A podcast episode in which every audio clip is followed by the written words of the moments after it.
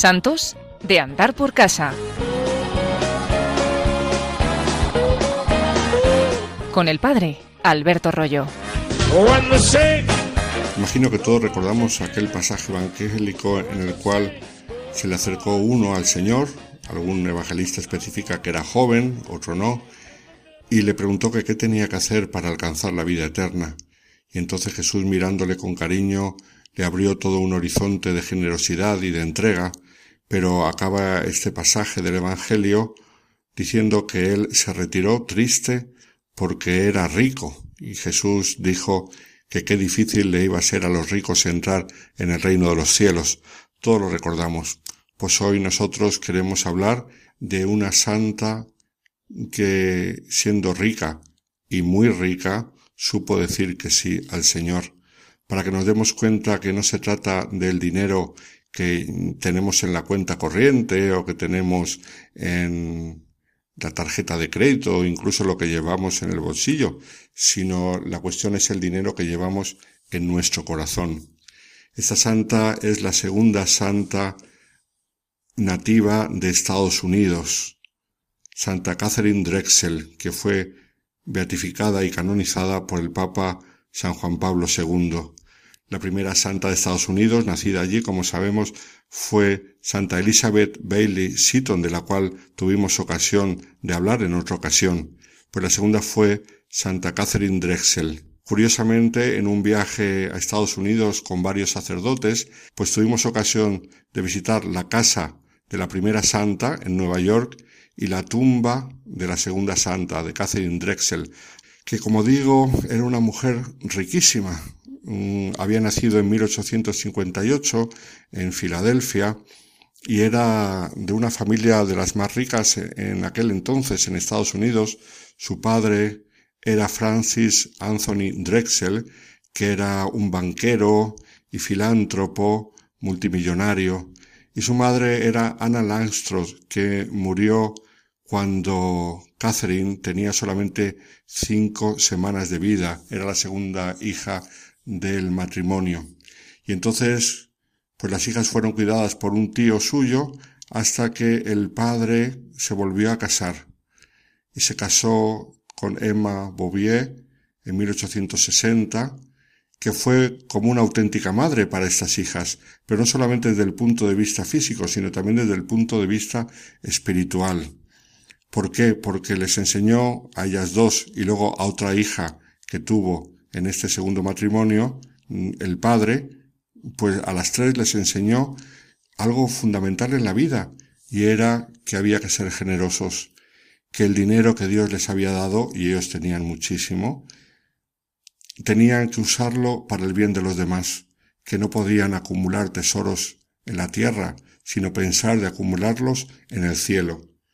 Ella misma, Emma Bouvier, se dedicaba a obras de caridad muchísimas, y desde pequeña Catherine y sus hermanas la ayudaban.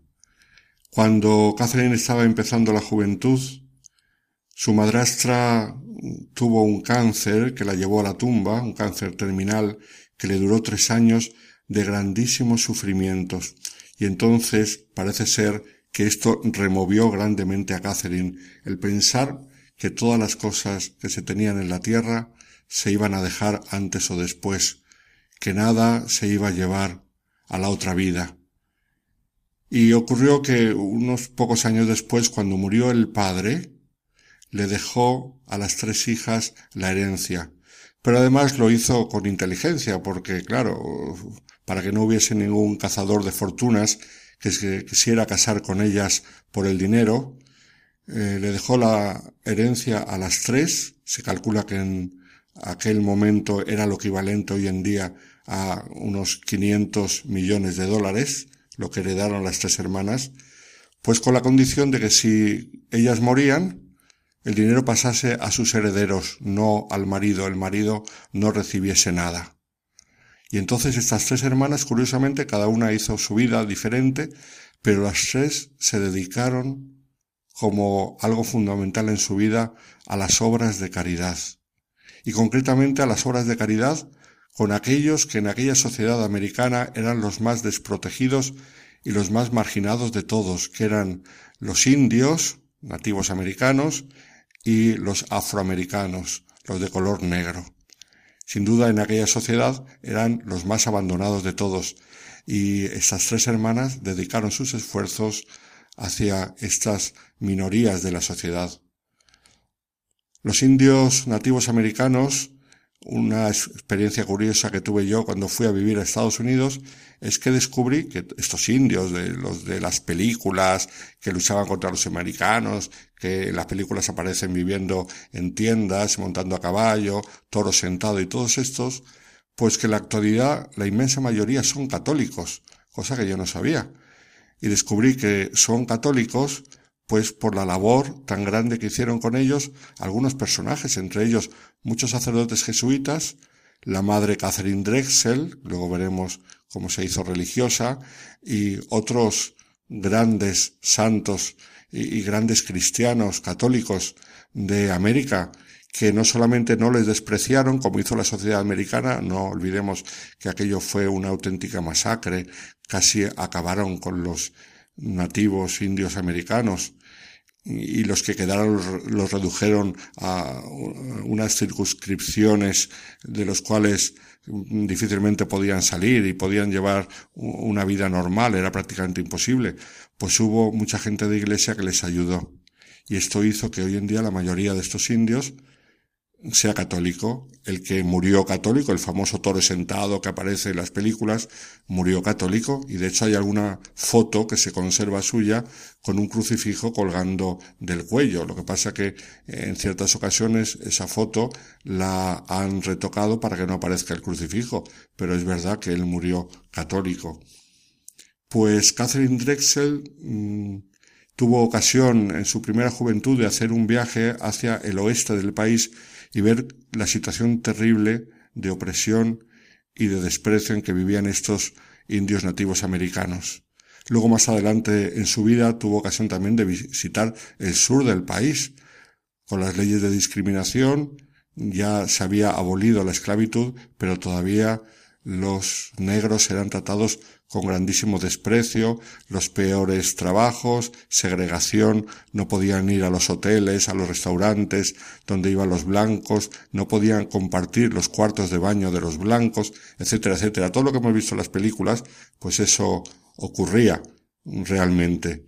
Y entonces ella mm, pensó junto con sus hermanas que tenían que hacer algo por todos estos oprimidos de aquella sociedad en una ocasión que tuvieron de ir a Roma y visitar al Papa, que en aquel momento era León XIII, le pidieron al Papa que mandase misioneros para ayudar a todos estos nativos americanos, indios y a la población de color. Y el Papa, dirigiéndose directamente a Catherine, le preguntó, ¿y tú no querrías ser misionera de todas estas gentes que necesitan a Dios? y eso la removió de tal manera que Catherine decidió dejar el compromiso matrimonial que tenía, renunciar a casarse y hacerse religiosa, lo cual por supuesto apareció en todos los ecos de sociedad, en los periódicos, que renunciaba para hacerse religiosa católica, lo cual en aquella época estaba bastante mal visto, porque también había mucha discriminación hacia los católicos y se hizo religiosa de la caridad para después fundar una nueva congregación, la congregación de las Hermanas del Santísimo Sacramento. Fue la primera congregación en Estados Unidos dedicada exclusivamente a trabajar con negros y con indios.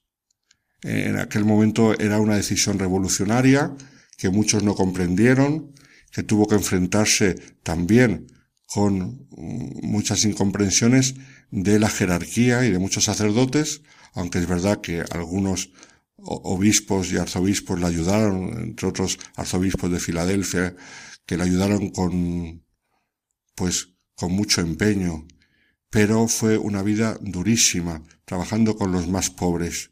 Para eso utilizaba lo que ella había recibido de su herencia. Fijaos que la herencia solamente, en aquella época estamos en 1800 y pico, Mm, puesta en el banco lo que recibían las hermanas al día eran mil dólares de intereses. Era un dineral lo que tenían y ella toda su parte la dedicó. Fijaos que con el dinero de las hermanas y tal mm, se han hecho grandes empresas en Estados Unidos, incluso una universidad muy prestigiosa de Filadelfia, la Universidad Drexel. Pues ella lo quiso dedicar todo a los pobres y a los necesitados.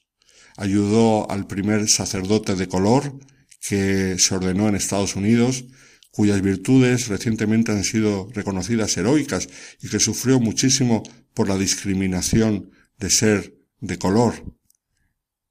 Y ayudó también a otras muchas vocaciones. Fue una mujer que hizo muchísimo bien y vivió muchos años, porque murió a la edad de 96 años, pero los últimos 11 años los pasó con grandes sufrimientos de la enfermedad. Ahí es donde se dio cuenta que no todo era cuestión de trabajar con los demás, sino que la oración, ella lo escribe en diversas cartas, la oración era una vocación tan, tan importante para trabajar con los demás que ella notaba que el Señor la invitaba a pasar los últimos años de su vida como contemplativa. Catherine Drexel mm, fue incluida en el año 2011 en, por decirlo así, el panteón de mujeres ilustres de Estados Unidos. Y su labor ha sido reconocida eh, por la Iglesia y también por la sociedad americana, que nunca ve con buenos ojos las obras de los católicos, pero que en este caso se ha rendido siempre a la grandeza de esta mujer. Pues le vamos a pedir al Señor que también nosotros sepamos usar nuestro dinero, nuestros talentos, todo lo que tenemos para ponerlo al servicio de los demás, que no seamos de los que se retiran tristes porque tenían mucho dinero como aquel joven rico, sino de los que saben responder al Señor con generosidad.